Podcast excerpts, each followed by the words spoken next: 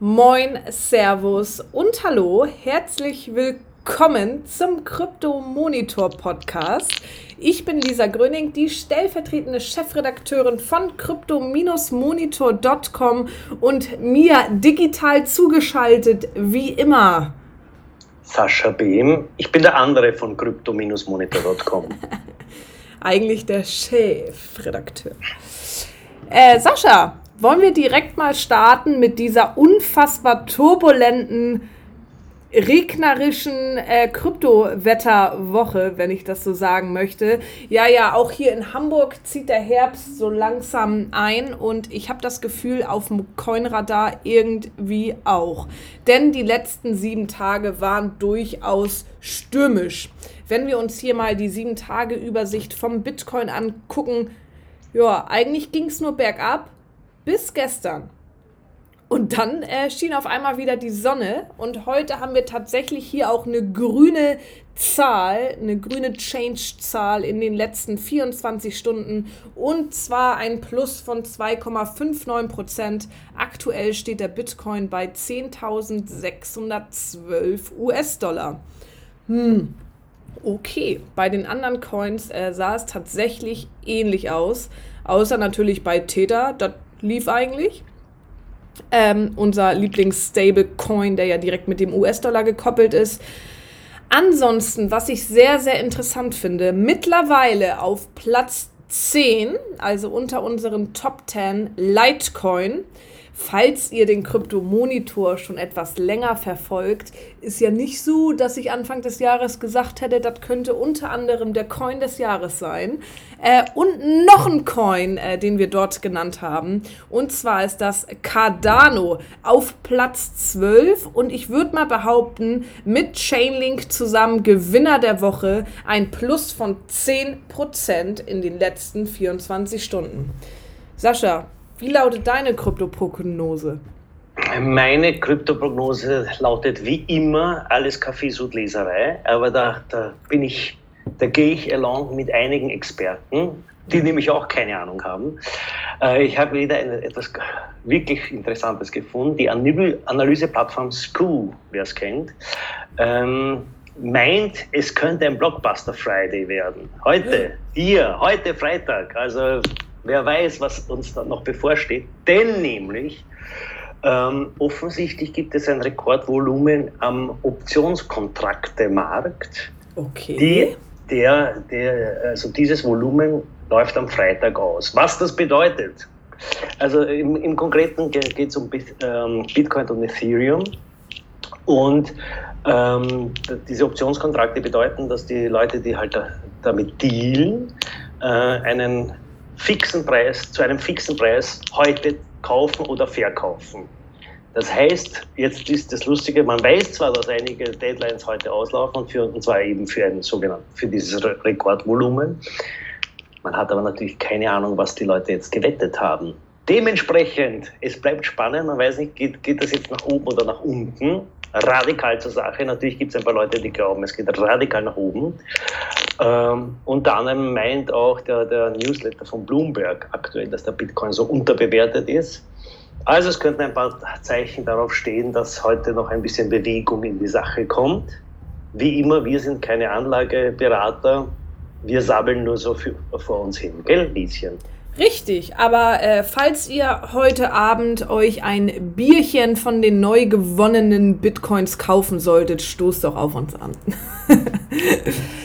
ähm, ich habe tatsächlich auch noch was in Sachen Coins, äh, wo ich gerade schon Cardano genannt habe.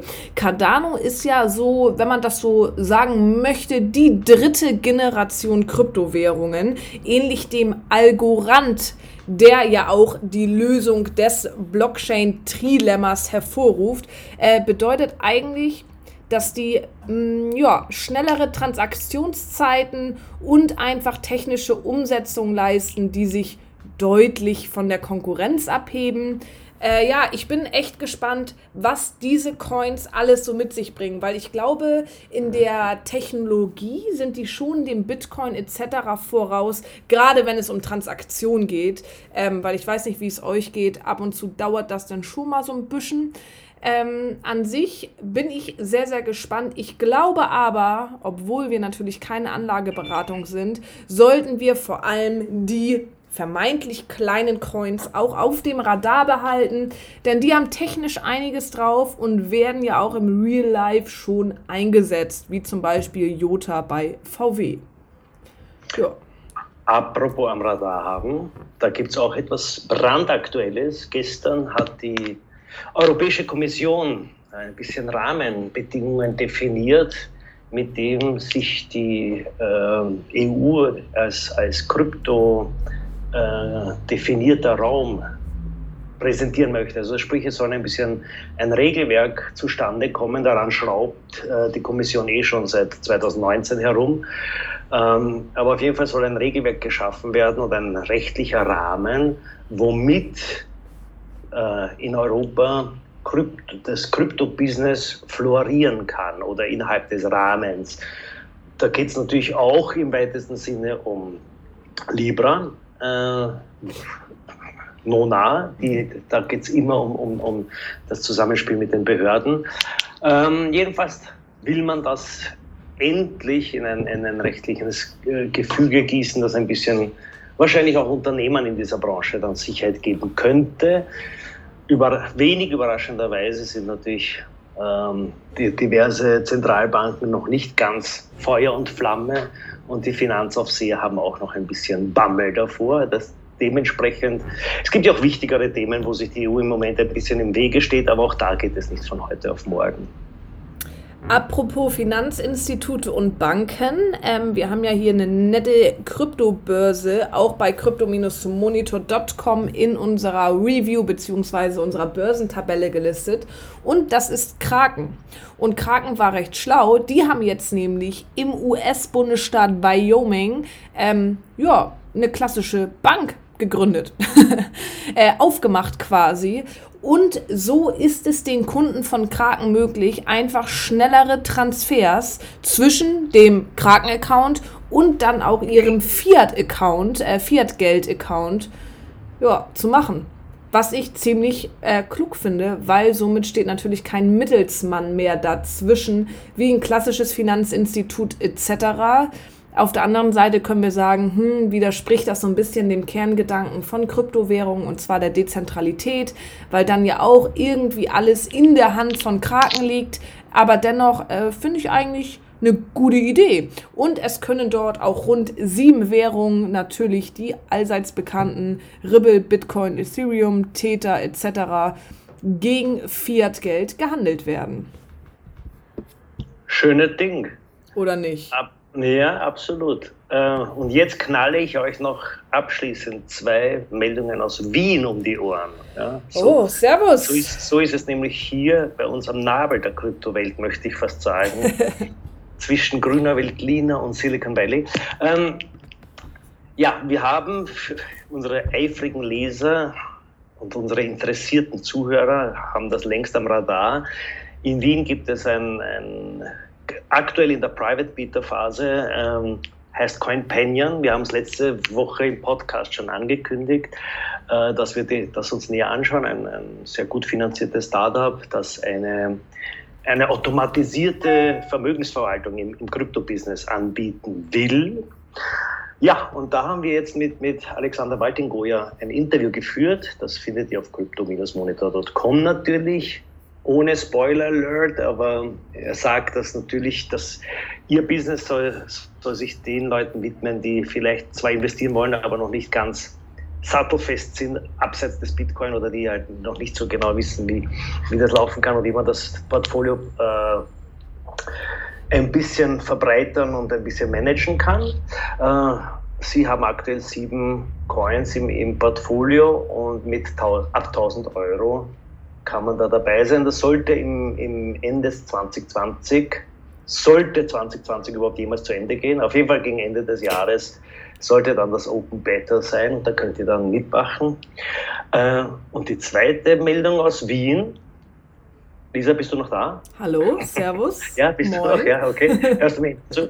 Ähm, ja, wie immer, eigentlich fast ein, ein mittlerweile fast ein Klassiker in unserem Podcast, Bitpanda hat wieder neue Assets und launchte wie immer mit einem Giveaway. Ich möchte fast sagen, das ist jetzt schon eine liebgewonnene Tradition. Unter anderem ein bekannter Name dabei, Polkadot. Ah. Der Token Polkadot, den wir den wir auch vergangene Woche ein wenig Aufmerksamkeit geschenkt haben. Also wie gesagt, es sind äh, insgesamt, glaube ich, sechs neue ähm, DeFi-Token, also die dezentrale Finanztoken. Da gehen wir vielleicht das nächste Mal näher drauf ein. Es ist noch nicht eine sehr konkrete Formulierung, was ein, ein DeFi geschrieben DeFi-Token äh, ist. Ähm, aber auf jeden Fall, da gibt es jetzt wieder was bei Bitpanda, bei der Wiener Kryptobörse abzustauben. Juhu. Und damit habe ich mein Pulver für heute verschossen. Ich wollte gerade sagen, hast du aber, äh, bist du ja richtig ins Saddeln gekommen, Sascha. äh, ja, damit sage ich, ich einfach ja auch von der Besten, das Sabbeln. Ja, danke. Und das am frühen Morgen. Ähm, ich würde sagen, äh, falls ihr Bock und Lust auf noch mehr Krypto-News habt, dann folgt uns doch einfach auf allen möglichen Social-Media-Portalen von Instagram über Reddit bis hin zu YouTube tatsächlich. Unseren Podcast könnt ihr auf allen Streaming-Plattformen hören und wenn ihr möchtet, dann aktiviert die Push-Mitteilung auf crypto-monitor.com. Da gibt es dann täglich wunderschönes Kryptogesabbel von Sascha und mir. Bis dahin entlassen wir euch in ein wunderschönes Wochenende. Tschüss! Tschüss!